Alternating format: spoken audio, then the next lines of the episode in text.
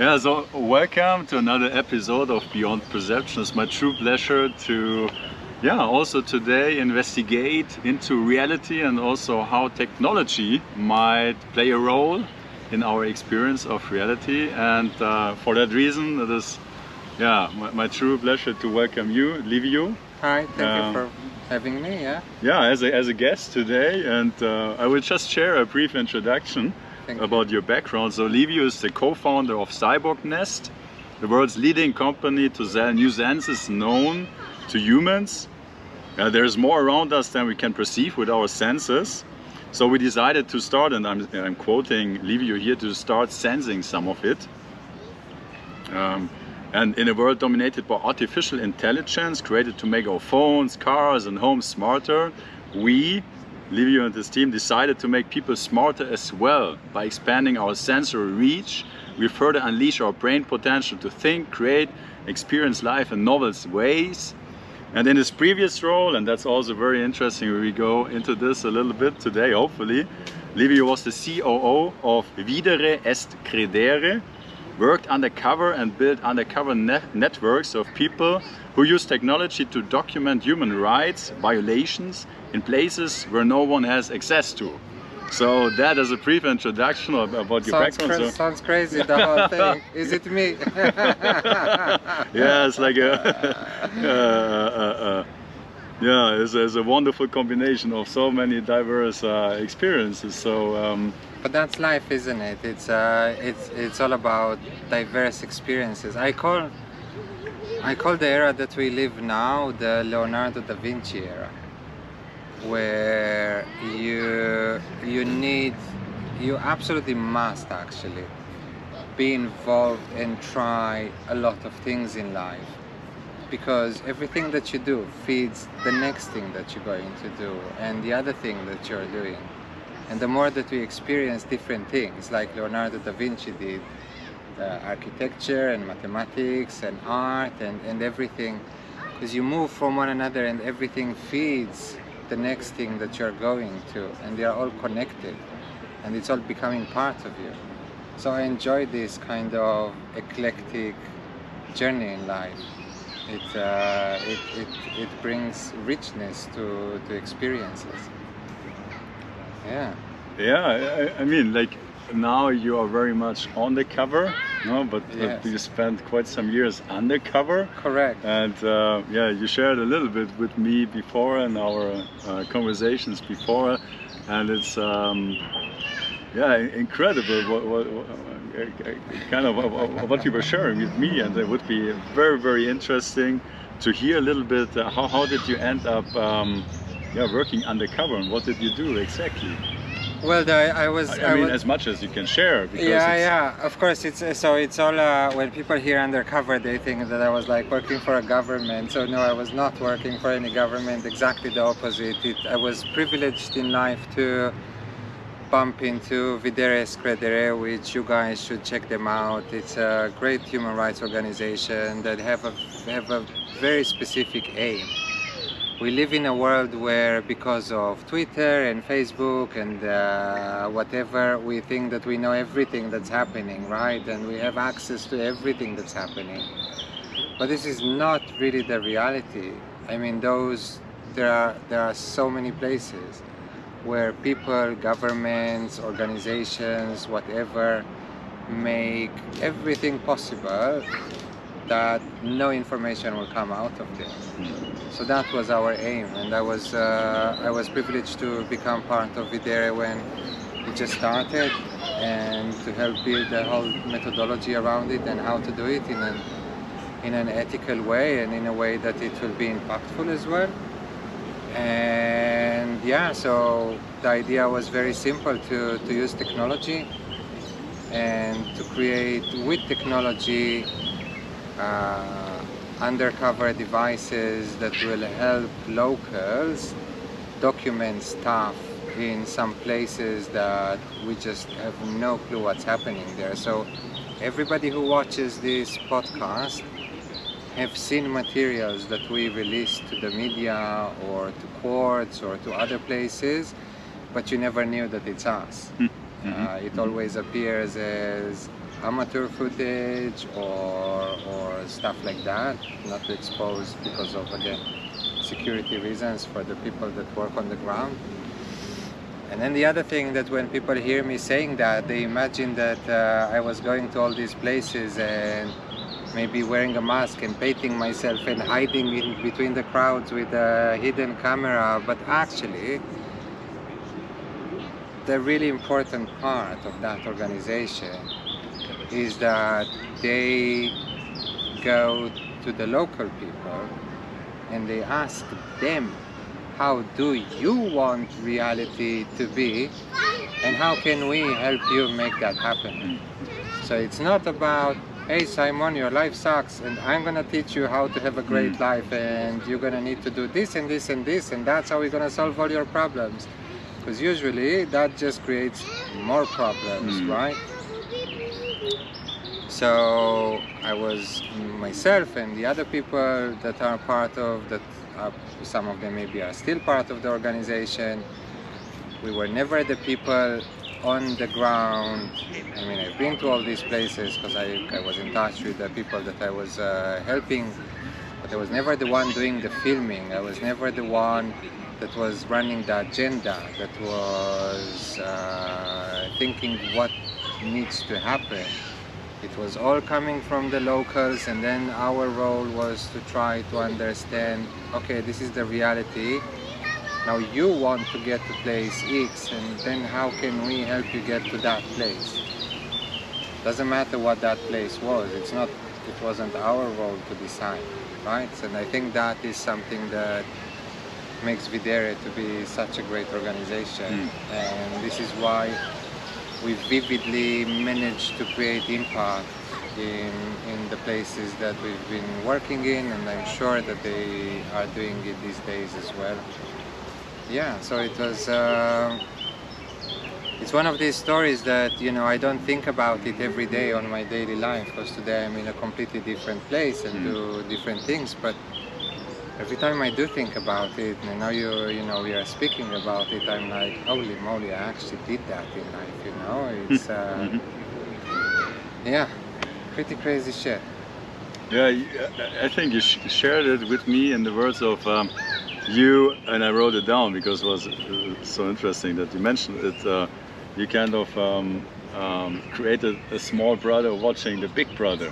Yeah, yeah, and it's it's it's uh, it's really empowering local communities to be able to have control on their lives in places where others make sure that there is no control on their lives, right? And again, for all the people that are watching, it doesn't necessarily have to happen in the horrible places that you know. It can happen in places that you think that are amazing. Ca- Right. Can you share the countries you have been involved with? Or? No, unfortunately not, and it's it's it's I I'm not part of it, but just for the I don't know. So part of me leaving the organization is also me not being in touch with what's happening there for Mm. security reasons. So I don't know where they work now. I don't know what they do. So I, I don't want to put anything or anybody in any kind of danger uh, of exposing any kind of thing. Yeah. I, uh, there, there's an article about you, uh, basically under um, yeah, a different name, being followed by a team of or by a journalist, right? Like uh, Yeah. like going with you and uh, watching what you are doing, and um, there was a description of what what you and your organization built um, was. In a sense, inspired by Al Qaeda in a way that, uh, like, how, how it is Yeah, so I- um, communicating uh, or, or working uh, as, as Correct. collaborating. Correct. Was one of because we because you Explain that a little bit. Yeah. Yeah, so because you look, you know, when you when you want to build something, so you want to learn from the best, right? And and obviously Al Qaeda is a horrible organization, yeah, right? just to There's- clarify, there's, yeah. there's nothing Yeah, yeah, good yeah, yeah. about them, yeah. Yeah. But they were and very successful for a period of time in what their aims were, right? The horrible aims that they had sometimes, right? But but they did manage to do it without being destroyed and you know there were lots of armies trying to get them and this and money and power and still they managed to, to stay alive and then you go and say okay so how did you do that so we learned from them in terms of uh, yeah communication and, and, safety and security and yeah and it saved it saved uh, it saved people's lives. Um, because when you step on people's toes that they don't want to be stepped on then they want to stop it. So uh, yeah safety and security uh, I mean probably just now and I'm not part of it for I don't know uh, 2014 15 so like seven years already I think just now kind of I kind of let go of the the stress, let's call it, right? The the fear sometimes. Uh, yeah, you just you just live in there is fear all the time. Fear about you being recognized or about myself, your collaborators? About myself, my family, but to be honest, mainly most of the daily life it was about the people on the ground because I mean the locals that are that were actually doing the work now yes it was for themselves and it wasn't for me or for the organization and as you can understand it's a, it's a whole uh, uh, the idea again was is not to come with any kind of agenda so it was yes it was mm. their agenda and their willings and all that but once you come and you give someone a tool and you teach them how to use it and you help them manage it, so you start having responsibility for that as mm. well. And you can't just like say, well, didn't work out, sorry, someone mm. died, right? That's not an option. Uh, yeah, we, we, talked about this today before also with um, like it's easy to make a decision or to propose something to do if you don't carry the responsibility of it. Of and course. you could say that is a big part of the culture we're living it, uh, that the leaders they are not liable for their actions. And uh, but if you're responsible, no, that and you're taking that liability, that makes you act and you you you, you have way, to no? you have to. I mean. I mean, I, I don't even know another way. I mean, it's uh, yeah you you you you you ask. It doesn't matter you know. I tell you to go and uh, bring me a glass of water from somewhere and you fall on the way you know. I'll, I'll feel responsible you know because i've asked you to do that or i've taught you to do that or i encouraged you to do that or i proposed to do that. So it's uh, it's big responsibility uh, but I mean, we have to take responsibility in life because it's very easy to say, well, not my problem, not my thing. Um, yeah, I was asked actually when when I started because, you know, family and friends and all that, and they were like, why do you need that? Mm -hmm. I was like, I don't need that. But you bump into it and you can't say no. And that's how the, the thing that I do now as well, the Cyborg Nest with the senses, it started from the same place. I don't have to do it, but there was a specific moment in my life when a thought came. So from that moment onwards, there was no way back because I had to take responsibility for that thought.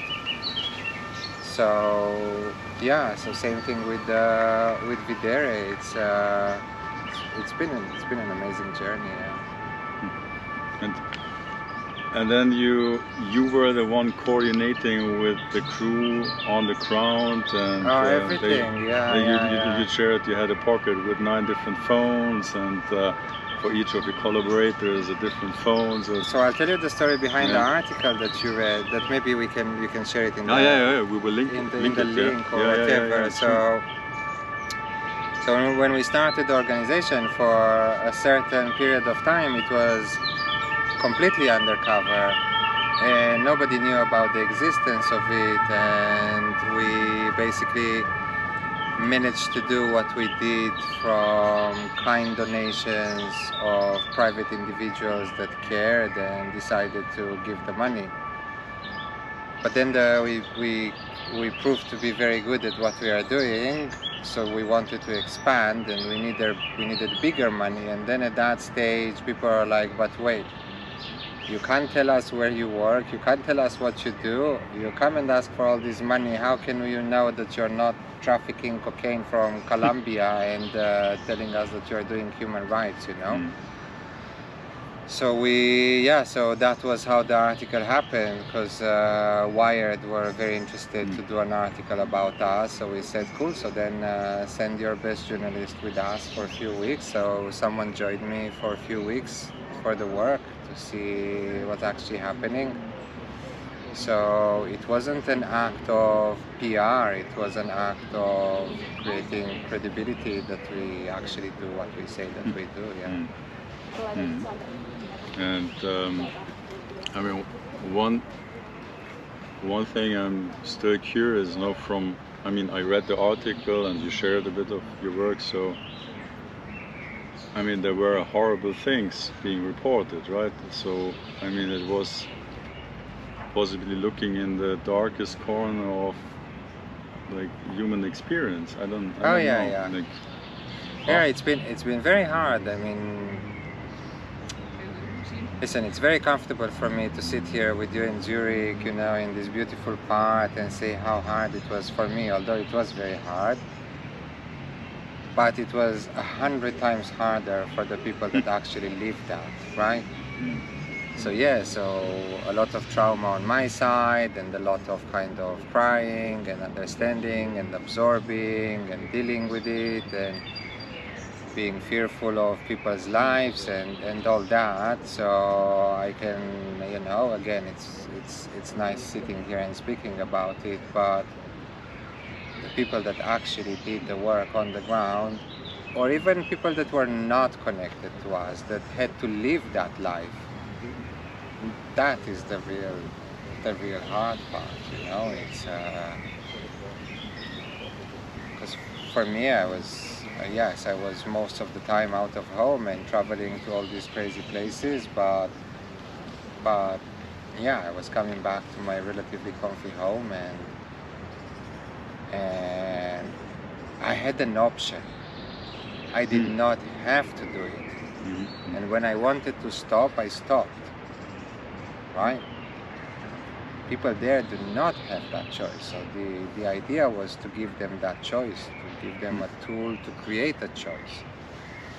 Mm. Because otherwise there is no choice for them. There is no for them to decide that they stop. Okay, I'm not living here anymore. I don't want this life anymore. I'm going somewhere else. There is no, there is no that option, right? Mm. Which I had. Uh, so yeah, so I'm, I'm, I'm grateful every time I, I think about it and, and speak about it. Yeah. And when I, yeah, just think of I mean, what, what probably courage it took not to. I, I, like, I mean, I don't have the details, or I don't know even what countries you're referring to, but like just from um, the experience it's been, been shared or reported, no, like it must have required immense courage to like be in a, that situation, but then also kind of do something against it with the risk of Oh no, no, like very, very bad consequences. Oh no? man, listen, sometimes it was really scary. I mean, I went through stuff that was uh, sometimes like really scary, yeah? Um, yeah. Again, every time I reflect about it and I speak about it, and when we before we started recording so we were chatting a bit about it but uh, now you're getting into details right so now mm, okay. so now i'm suddenly actually thinking about it and actually having memories about it and remembering i mean this with all like no, whatever no. you feel comfortable no no but it's it's uh i mean what i'm what i'm trying to say is that again i'm yeah it's been it's it's been it's been really crazy and and uh, yeah I mean, many times I'm like, again, I, it's not that I don't believe I did that, but it's it, it is very much not a natural thing that a person would do in life. It's not it's not like the yeah the mainstream job. mm-hmm. yeah. And, I mean, and then also, I mean, uh, yeah, you have this kind of really, it's it's a, in Germany we would call Wundertüte, like a box of wonders in terms of background. You studied economics, but we're interested in mathematics, but also creativity, and um, studied cinematograph, Cinema, yeah. cinema. Then you worked undercover, and um, and now you, um, yeah, you founded. Uh, um, a technology company and maybe you want just want to share a little bit about what you're doing and why you're doing that Oh yeah, of course. Yeah. So that is also super exciting because it's a, it's always a funny story because the company is called Cyborg Nest. It's a it's a bit of uh, kind of of a two ways of, of looking at stuff because technology is seen and cyborgs are seen as something called machines blah blah blah. But then it's nest you know it's something that is warm that is that is that is a place that you are safe in. And yeah i remember one day after i left videre i was uh, consulting for this company helping them grow this, their sales you know normal stuff kind of thing. So i had a normal job. And I was having a lunch break in a park, like kind of where we sit now in London. And then I had again one of these moments of a thought that you, when it came, I could not not take responsibility, and the thought was very simple that everything that we ever created, thought or felt, started from a sensory input. So we smelled something, we tasted something, we saw something, we heard something, we touched something, and every piece of information that we have in our brain started like that. And then, what will happen if we will have more senses? And you look around and many animals have many more senses than, than we have and they can be in the same park where we are now. And to sense stuff that we don't colors the magnetic field of the planet different feelings different this different sounds. And I was like holy moly. So imagine that Mozart didn't have that size of piano. It had that size of piano in terms of sounds and notes that he could hear and could create with. Or the way that we could co connect one with each other and communicate one with each other will not depend on our biological, let's say, boundaries or abilities or the way that we were born, right? So to take technology and to to use it in a way that it will create positive impact and it will enrich us with new thoughts, new sensations, new feelings, uh, new ways of, of experiencing reality which yeah what what could be more amazing than that you know because because we are here and and we spoke before that on how lucky each and every one of us is that we are actually here you know. But we are already here so let's let's experience it because it's uh i'll give you another example. Everybody's like super excited and from a good reason maybe for all the space traveling and all that discovering what's happening there which is super fascinating right just the idea of understanding and I'm not saying not to do that, of course do that. But there is so much that's happening here that we are completely blind to. I have no idea. So the our spectrum of light is is kind of this compared to what actually exists, you know. Uh, there are so many animals that sense the magnetic field and use it for so many things. There are there are animals that you know that can communicate and feel feelings and do stuff in ways that we don't do. And suddenly you're like, wow, so we can so we can possibly experience more so yeah I went and did that Hmm. still doing it Yeah, it's very interesting. So before my cousin was also there, and he mentioned that, for example, Cyborg, yeah, is a, is a possibly a little bit of negatively uh, connotated term and uh, you had an interesting response to that yeah. yeah. it's again it's the connection between cyborg and nest you know we the there are so many layers to this question so first of all our what we call our marriage or relationship with technology you know people think that technology exists since IBM invented the computer in the 60s or whatever, you know, and then it became the smartphone and then whatever, you know, wow, technology. Technology exists and the reason why as a species we are here is because we adopted technology as a species. So again, uh, a bow and arrow, a something to hunt, right? Uh, isn't that you can look at it and call it a knife or you can call it a bow and arrow but the idea was hey man there is a bear there that I need the fur because otherwise I'm gonna freeze to death right? I can't reach the bear or if I go too close to the bear it's gonna kill me. So let me create an arm that flies and and gets the bear without me having to get to the bear mm-hmm. That is super sophisticated thinking and super sophisticated technology, right? So it's nothing new here. It's the conversation is not about should we do it, because the reason why we are here is because we did it.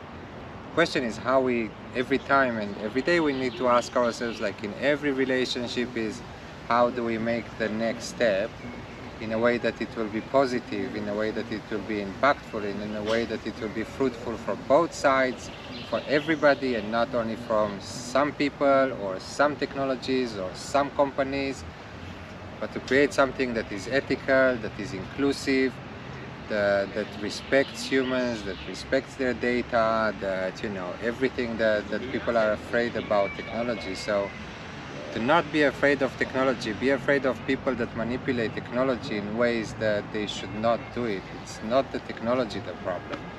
Mm -hmm.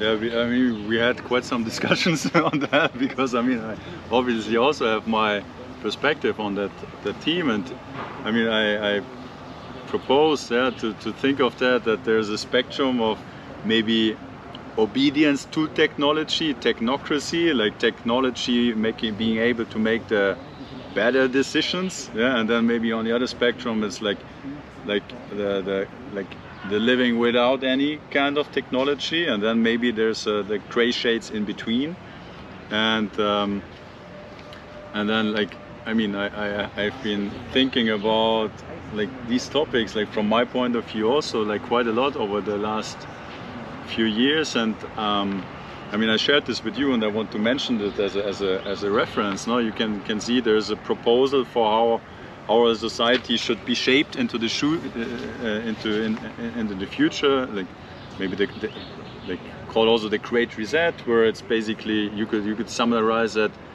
like uh, to to yeah having experts, authority, technology, science being able to like making the decisions or giving the reference points for us, yeah, and and um, and we're living according to that framework, but it's kind of an externalization of ourselves into or to machines, or maybe even like a worldview of maybe us as a biological system, yeah, which needs to be optimized, hacked, and then transcended, yeah, into that. That's kind of what. Uh, vision is of Harari, like who wrote the book Homo, Homo Deus, yeah, and and and then maybe also from a mindset of, yeah, where's like, um, well, how, how to summarize it, um, like where, where it's like you mentioned with your uh, human rights work that you went there and you asked, hey, what, what do you need? No, and then here it's more like we have the plan, like we are the experts, or those are the experts, and it's imposed on others. No, it's, it's not not like in a sense respecting autonomy or um, or like choice for oneself but, and, but like that's extreme point you could say and then and kind of my, my also my interest is how can we use or if we can use technology as a tool like to maybe get to know us better to understand us better but not like you you you you, you shared that to me like that like right now how technology is mainly used maybe we became the the product yeah but technology is not the product anymore and maybe yeah. you can share a little bit of your perspectives on yeah of course so i that. think i think that's that is in many ways what's exciting about creating new senses because it's not a technology for a specific solution the, the problem, because you know in the, the, the traditional business world they go by problem solution, right? Mm-hmm. So if we go by that, so then the problem is that there is so much more in the world that we live that we can't experience, and the solution is to create new senses. But then, exactly as I don't know, my son is a musician, so mm-hmm. for him, his ears or hearing is a very important part of life, right? Some people are visual artists, so they experience everything from their eyes, right? Mm-hmm. So all our senses are kind of an ongoing kind of equation that we use all the time in different ways. So we create the senses and then again like in the human rights work we come and see where is the gap where is kind of a leakage or something that we can help you close but then you decide how to use it. I can't tell you you have eyes or you have you have to be an artist just mm-hmm. because you have eyes. Or because you have ears, now you have to do that. We we give you the platform and you take it to wherever you want and you use it in the way that you want and you do with it whatever you your your own personality feels that they need to do with it. So yeah, so different you know, we work with blind people that for mm -hmm. them for example we uh, uh, one of the abilities of the device is the ability to help you orientate and to sense the magnetic field of the planet sense people's uh, heartbeats even if they are on another continent when you face them. So it gives you a whole new perception of orientation. So blind people will use it in a certain way because for them it's it helps for their own needs people that are separated from their families will use it in another way because suddenly, holy moly, I can turn around and feel my mom and know exactly where she is, although she's in another continent, and I tap my device and I feel her heartbeat, right? And so it's, we all use our senses in different ways, so that's, that's what we are trying to create. It's not a solution for a specific problem. It's much bigger than that. It's creating new platforms that on top of it, a lot of things will happen because again, everything that exists in your people's lives, everybody who watches it, the computer that you're watching it through, the room where you are, the chair that you are sitting on, the whatever exists around you was created by someone that was a reflection of a sensory input that they had before. So we, the more of those we have, the more we will be able to expand, to create, to solve, to enrich our life experience. Um, one of the thoughts right now is there um, one thing is maybe use technology consciously. Yeah, to, okay, right now I'm using my phone, like I'm calling someone, I'm writing something, and then I like put it away, and then I'm here. Yeah, and is there um, is there um, is there I don't know like is there a danger to I don't know use technology or, or uh, in a way that you don't differentiate between technology and you anymore or is it already happening? Yeah that that, that well i think i think that's already happening and not way way before uh, yourself and myself were born. Uh, mm. again i mean the first ever type of human enhancement was clothing because we lost our fur and if we didn't get dressed with some other animals fur we would have died right? So we already enhanced ourselves in a way. So the cave people when they walked outside in the winter with the bear fur on them they and the fur they became one right? So the same thing with us i mean i think I think that again the, the, the questions should not be kind of terminal questions let's call them yes or no Mm-hmm. should we should we not Mhm.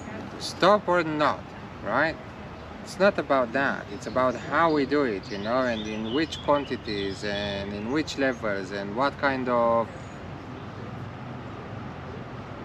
who controls it you know like in, in, in the hands of who it is and, and how we and and again there will never be a perfect world and that is part of the problem and part of the fun as well. Because if there was that perfect world then you know in buddhism they say that if there was no suffering you would have known that not understood happiness because you would have not known what happiness is because you would have not known what sorrow is so the same thing we don't there will never be a perfect world and we will always do mistakes and everybody does mistakes but we cannot stop creativity we cannot stop thinking we cannot or should not stop innovation thinking you know because that's that's what makes us so special and so amazing. Mhm. We we are amazing without the technology that's for sure right? So we don't Yeah. need the technology to become amazing as a species and that you said before and i take that from you. We are amazing without the technology. We don't need i don't need the, the latest iphone to feel amazing. I don't need the latest computer to feel amazing. I am amazing. You all are amazing right? Yet technology and stuff around us can help us we talked already a little bit about this and um, technology is very present in our lives nowadays and um, like from your experience and um, like what, can each one of us do to maybe maybe also te- like use technology in a more conscious way or, or also like in general like how, how can we yeah to, to take power back into ourselves and use technology instead of um, i mean we talked with my cousin also a bit about like he worked for facebook my cousin no and um, he was offered a job but he he couldn't accept it because uh, he sensed that um, there was absolutely no understanding for ethics yeah like um, and, and so he, he turned it down and he was sharing that experience before. It was very interesting. And um, like like what would you think? Like what what like how, how can we or can we at all like uh, to to use technology in a way which um, well it's a it's a as, as a tool again yeah not lose ourselves in technology. So it's a it's a simple answer with a very hard way of implementing it because I think that the the goal is again not to become the product. hmm hmm So technology is great, technology is amazing. Because of it, there are so many great things happening in the world. Yet we should not become the product. The technology should be the product. Now that everybody who will watch it will say, yeah, of course, that's obvious, right? hmm but like how on a daily life you pay attention to it you know and i think it's a bit like with diets with people that like eating maybe too much right or more than they would need to eat i think that one of the, the ways of dealing with it is to ask yourself every time before you eat do i really need that now right or it's just a desire it's just like something impulsive that like I just miraculously found myself near the fridge or suddenly somehow I'm on Instagram again, Mm. right? And in those moments you need to kind of say, okay, but do I really need that now? Is that the best way for me to use my time now? And the problem is even harder because the those those things are designed in a way that they, you will feel that the answer is yes, I should be here now, mm. and I should have that other sandwich, and I should do that thing again that I'm not supposed to do, right? But, but let me question here. That's not technology per se, but it's how that technology is, like maybe the motivation behind that kind No, of it's again, motivation. it's, It's, not it's per se. not in the technology, it's the humans behind it. It's Yeah. always the humans behind it, right? people please stop hating technology technology never did any bad to no one it's the people behind it right and i'm not even getting into who is bad and who is good because that is everybody's choice and everybody will decide who they should and who they should not yeah? So there nobody should expect that at the end there will be a list of good technologies and bad technologies. There is no such thing as, as if there is no list of good people and bad people. But we need to to kind of be truthful with ourselves and ask is that the thing that I need to do now and to be able to kind of filter the filters that are built on top of it and to find the real answer and not to go with the instinct that will say yes you should do that now because that is what's good for you and you will feel amazing right because then we are basically just living in, in Truman's life, you know, in uh, in the movie. Uh, Mm-hmm. we, we are just we are just the product. We are uh, puppets of, and yeah, I don't think anyone anyone wants that feeling, and we sh- we shouldn't have that feeling. And- Yeah, and you, you said before it's always the humans behind that technology or their intention, and then one conclusion could be like let's use technology to control the like the bad humans. Yeah, and um, I mean we spoke about this before, and you also had an answer to I think that, right? Like that I it's think I don't remember exactly what I said Yeah, then, but I think along the lines of education. Yes, exactly. It's it's it's it's education, and we need to we need to make sure that you know it it all starts and ends with education, and with our freedom of choice, right? So, I mean, it, and I'm I'm a I'm a father. I'm a, Little spider coming. I'm a, I'm a father these days, and and my son is going to school, and I'm I'm always between that place of what kind of reality should I teach him, show him, you know, because I don't want him to be the weirdo dude that is against stuff that's happening and thinks that everything's bad because not everything is bad. On the other hand, I also don't want to be the dude that is part of the Pink Floyd machine, you know, kind of and getting mm. there. So education is, is definitely one answer and to create an education that really focuses on education and not on knowledge. Mm. Because people go to school today to gather knowledge. They don't get educated. I Right. think ed, one one translation of educare, educare in Latin, is to draw out. No? Yeah, and it's yeah. very different than to absorb knowledge. no? Exactly, like exactly. It's like, So the like getting stuff and then maybe repeating it. And the other thing is like, it's, it's exactly it's puking you know it's like you come learn learn learn learn and now come puke in the exam you got a grade the test you are. It, yeah. educated yeah, you're not educated maybe you're knowledgeable of some stuff but you can be one hell of a shit piece of human being right Mhm, with a lot of knowledge mhm, mhm. uh, but that doesn't make you an educated person. So I think that, and especially, and again, one of the amazing things that technology brought us, the internet, is access to knowledge, Mhm, mhm, right? mhm. So kids don't need to go to school to get taught stuff. They have access to it by themselves. They know how to get to that knowledge, and they will get to that knowledge if we educate them how to get to it, and that create curiosity in them and all that. So that's one aspect, and the other aspect is the is the freedom of choice. So if we if we continue feeding platforms and companies and stuff that we are aware that they do not do good for us, but we continue feeding them and being their product, then guys, Mm.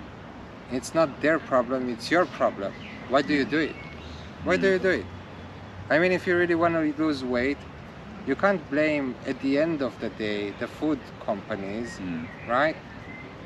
If you eat less of their food, then maybe they will, you know, they will also make less money and they Kind will of the chicken egg problem, no? a, Like a you- bit, like- yeah. So it's Okay, no, no, like because of you, it's but it's, it's not it's- it's you it's you it's Mm. your choices it's what you do it's like i mean are, and again uh, we are not here to judge this company or that company but we help those companies that today some of them we don't like we help them become who they are Mhm. they did not force themselves on us right so the same choice we had to help them grow we had we have other choices as well today sometimes to say okay it was great thank you Mm. but i'm not interested in that anymore It's very easy to forget one's capacity of choice, no? And oh yeah because we are because we are we are fed with fake dopamine all the time and we think that we feel good but it's fake. It's not real you know? It's uh it's it's a new type of drugs. It's uh it's like it's it's a it's an illusion. It's not really happening. You're not really living this life. You're not really that famous person that you are obsessed on instagram you're not really on that yacht that you looked every day in their pictures. You're not you're not any of that. You are you right? Mm. so be with that and work with that. And i'm not saying that instagram is a bad thing because it's great. You can see stuff and you can share and whatever but it's it's again and I, i'm sorry if any of the people that watch have weight problems but it's exactly like with the food. Food is not a bad thing. It's actually essential for our existence Mm. right So the but is the it's the poison, doses no? that become the problem chocolate Mm. is not the problem it's how much chocolate you eat Mm. it's uh, fat is not the problem it's how much of it you eat you know uh, any nothing is a problem well not nothing but yeah most of the things are not a problem it's about the amounts Or everything can be a problem, or no? An everything overdose, can yeah? become a problem of Mm. course yeah Mhm. And you you shared also a little bit about. Um, um, I mean, it's very easy to, like, in our daily life, we walk around and we are not really conscious about all the information we're taking in and absorbing. No, and, and a lot of what we're absorbing or what we're exposed to is kind of filtered out of our conscious awareness. No, like, and and uh, we have these five senses and you could even say a sixth sense yeah and and you shared a little bit about um, working with the blind who obviously have one sense less no and and and then it's really interesting to put yourself into their perspective and see or imagine how, how they would perceive the same of course. Reality or place experience yeah. Of course. Completely different yeah completely and different. that, that's that's that also and, and, and like that to me is also gives another perspective or another like just on this amazing wonder life which we're exposed to every moment but we are not necessarily conscious of that yeah like all the time yeah because we have that those labels and words and concepts which let us stay with a concept and uh, the reference of our past experiences what that meant in the past and then we're like making like catalog cataloging it instead of like really being there and and uh, with taking off the concepts and like diving into that like precious precious experience no like Oh yeah, yeah. It's it's. Uh, I mean, I we we we experience life from a very subjective place of, of ourselves and the way that we experience life. I have no real idea of what you are seeing now. Although I can imagine, because if I turn around, I imagine that you see my face and what's happening behind me. But that is details. But what what is your brain doing with those details? You know, and the example that I was giving about the blind people is how fascinating it is. It's exactly like exploring other cultures. It's uh, it's understanding how other people understand stuff. So yes, we can say blind people have a problem; they cannot see. But it's not necessarily a problem because there is not no solution. It's just a reality, you know. It's that's how it is now, and that and that's it. And and for example, there, there was there was this blind person that I was listening to some of his recordings, and he was speaking about the notion of what is a beautiful day. And you know, he says, yeah, when I was sighted, when I could see, a beautiful day was exactly like the day that we sit here in the park and sunshine and no clouds and nice weather and all that. And then when he became blind, suddenly this whole perception changed because, for example, when it was really windy, then sounds from further away re reached his Mm-hmm. ears. So he could experience stuff in a different way. So he says, people, I was sitting in the park and it was like really windy days and people are like, hey man, why are you sitting here? And I'm enjoying a, this beautiful day and people didn't understand what, what he's talking about, right? So it's all, it's all about perceptions and it's all about how we see stuff and, and yeah, we are, we are all different and it's, it's, it's fun, it's fascinating, it's, yeah. Mm. Good.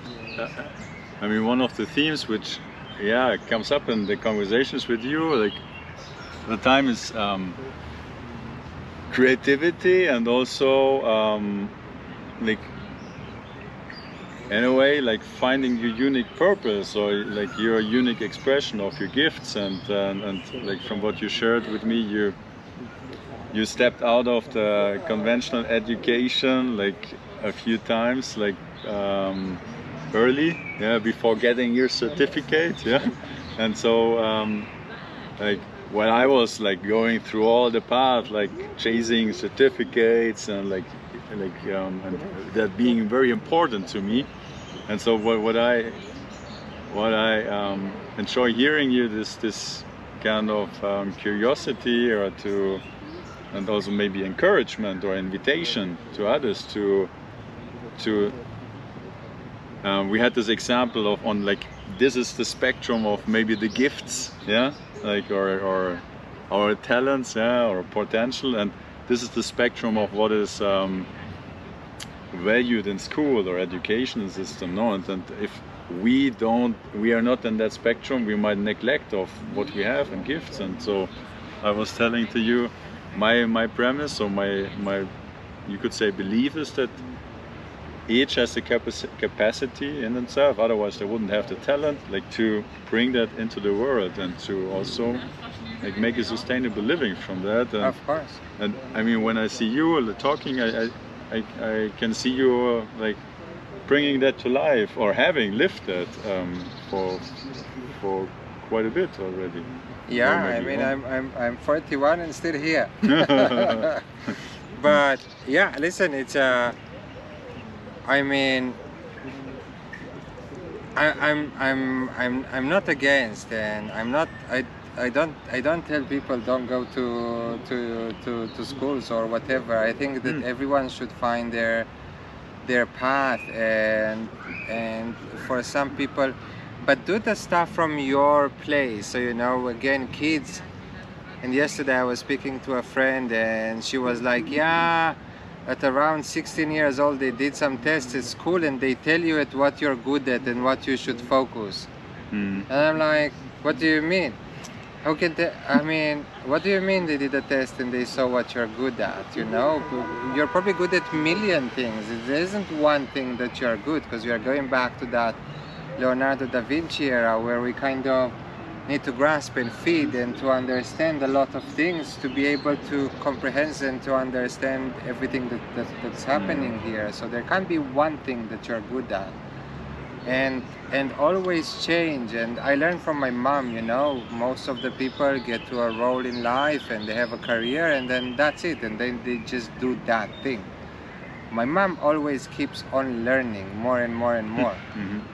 And I saw that as a kid and it's inspiring because because you always learn and you always find new stuff and you improve and you start a new thing. And she also changed different careers and and she, she, she, she, was an engineer and something that uh, a few years after she finished that those studies with all the certificates and the diploma and all that suddenly that profession disappeared right?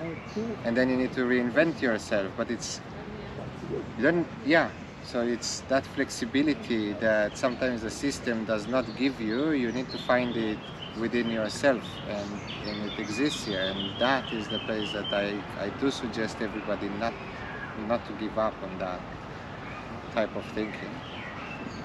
Yeah, and yeah, thank you for sharing that. And you also um, told me that um, your parents very much encouraged you to make your own decisions, even they were different than Oh, what yeah. your parents advised you. But they, I was listen. First of all, Yeah, I'm I'm I'm, I'm very that- lucky for for the family and the parents that I had, and we've we've gone together really as a as a unit, as a family, and we experienced stuff together. And there was never too much of a relationship of we are the parents, you are the kid. We know you don't. We'll mm. tell you, you'll do. Right? It doesn't work like that. I was always mm. aware of how much money we had or didn't have. I always knew like what's happening this, what's happening with their job, what's I was always there was always a conversation on on the eye level, right? Mm-hmm. So it's the same with hey mom, dad, I wanna do that and they were like, but listen, most of the parents would go, No, you don't do that, you're not allowed, it's I don't let you do that. Obviously, it's not, uh, hey mom, I want to jump from a plane without a parachute and see what's Yeah, yeah. happening, right? Go for it, go for it, right? It's not that yeah, but stuff of decisions of what to study, where to go, I don't know where to party, who to be friends with, whatever. And I was never told no. And even if I made a decision that was not the decision that they were anyway happy with, I, I, they were always supported me and they were always there. And even if the decision proved to be a wrong decision and I fell, they were always in behind me and like kind of uh, helped me, you know, to and it's a it's a it's a relationship of support of of love and it creates confidence it creates Mm. uh, you know a person that is not necessarily afraid it creates a person that knows that there is always someone there for them and yeah yeah. It's awesome. It also seems to me to to ed educate you and being able to make your own decisions and then experiencing That- the consequences. that no, and it's kind of okay if I do that, then I do that, and it's not living by someone's But that is- concepts or exactly so, that yeah. is education, and that is not giving knowledge, and that is exactly the gap that we were speaking about in the education systems. It's it's not about we will teach you because we know. No, we Mm-hmm. will help you learn how to experience stuff. Mm. And some of the experiences that you will have will be bad, right? Most of them will be amazing. But it's not about we should always avoid the bad ones because that should not ever happen. It's just part of life and you need to learn how to deal with it. Yeah, Yeah. yeah, Now, one important thing, it might sound from this whole conversation that, you know, the oh, the world has so many problems and this Oh, and yeah, that. yeah. But actually, guys, life is amazing and the world is amazing, and we are all super privileged to be here. And and the whole conversation it's about how to take it further and how to improve and how to make it nicer and more acceptive and more inclusive. But please also do not fall into the other trap of oh life is crap and the world is bad and everything is shit and we are going to nowhere. Now today is with all the problems that we have, from the bottom of my heart, I believe that today is the best world that we ever lived in. Right? So if you think about it, in 1994 there was still apartheid in South Africa. In 1978 women were not allowed to run a marathon in Boston. Uh, I, I don't know, so many, so many things have happened. In the last 20, 30 years, our life expectancy increased and we, we are all healthier and, and live longer. So it's it's not about we are not going into a doomed place and now we are I don't think that we're gonna disappear and even the climate problem that we created probably a big part of it or whatever it's never a doomed situation it's a learning process that we go we learn and and we continue and and we always need to to stay positive and to think how we make the next good step it. Mhm. Yeah.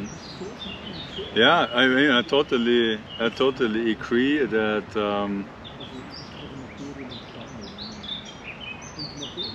yeah, that that I mean, it is an our hands. Yeah, we're wonderful creative Yeah. beings, and then literally it is in our perception of what we are seeing in the world. Also, what what we are then also bringing into the world, and and it and and also